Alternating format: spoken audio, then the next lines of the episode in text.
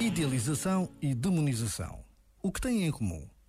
Ambas são enviesamentos da realidade.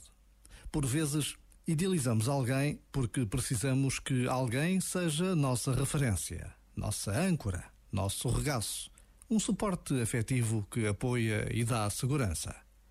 Por vezes, demonizamos alguém porque precisamos de nos sentir bem connosco próprios.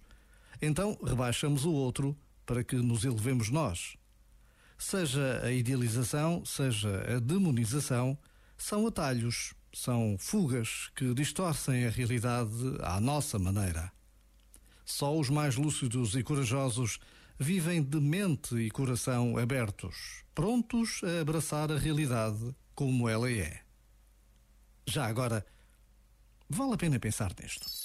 Este momento está disponível em podcast no site e na app da RFM. Bora RFM, boa noite. Bom, é provável que tenhas aproveitado este sábado para jogar em casa. Neste caso, imagina o Cristiano Ronaldo a passar a bola à Dua Lipa e ela a marcar gol. Coisa esquisita. Bom, alguns rumores dizem, e eu acrescento, que o FIFA 2021 vai incluir celebridades e que uma delas é justamente Dua Lipa. Perfeito tudo perfeito. Eu acrescento que a banda sonora deste jogo, do FIFA 2021, devia ser escolhida aqui pela equipa do Bora RFM.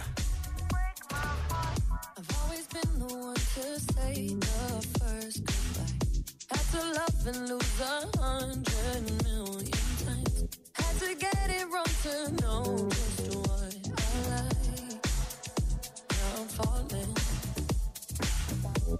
my name like I have never heard before. I'm indecisive, but this time I know for sure. I hope I'm not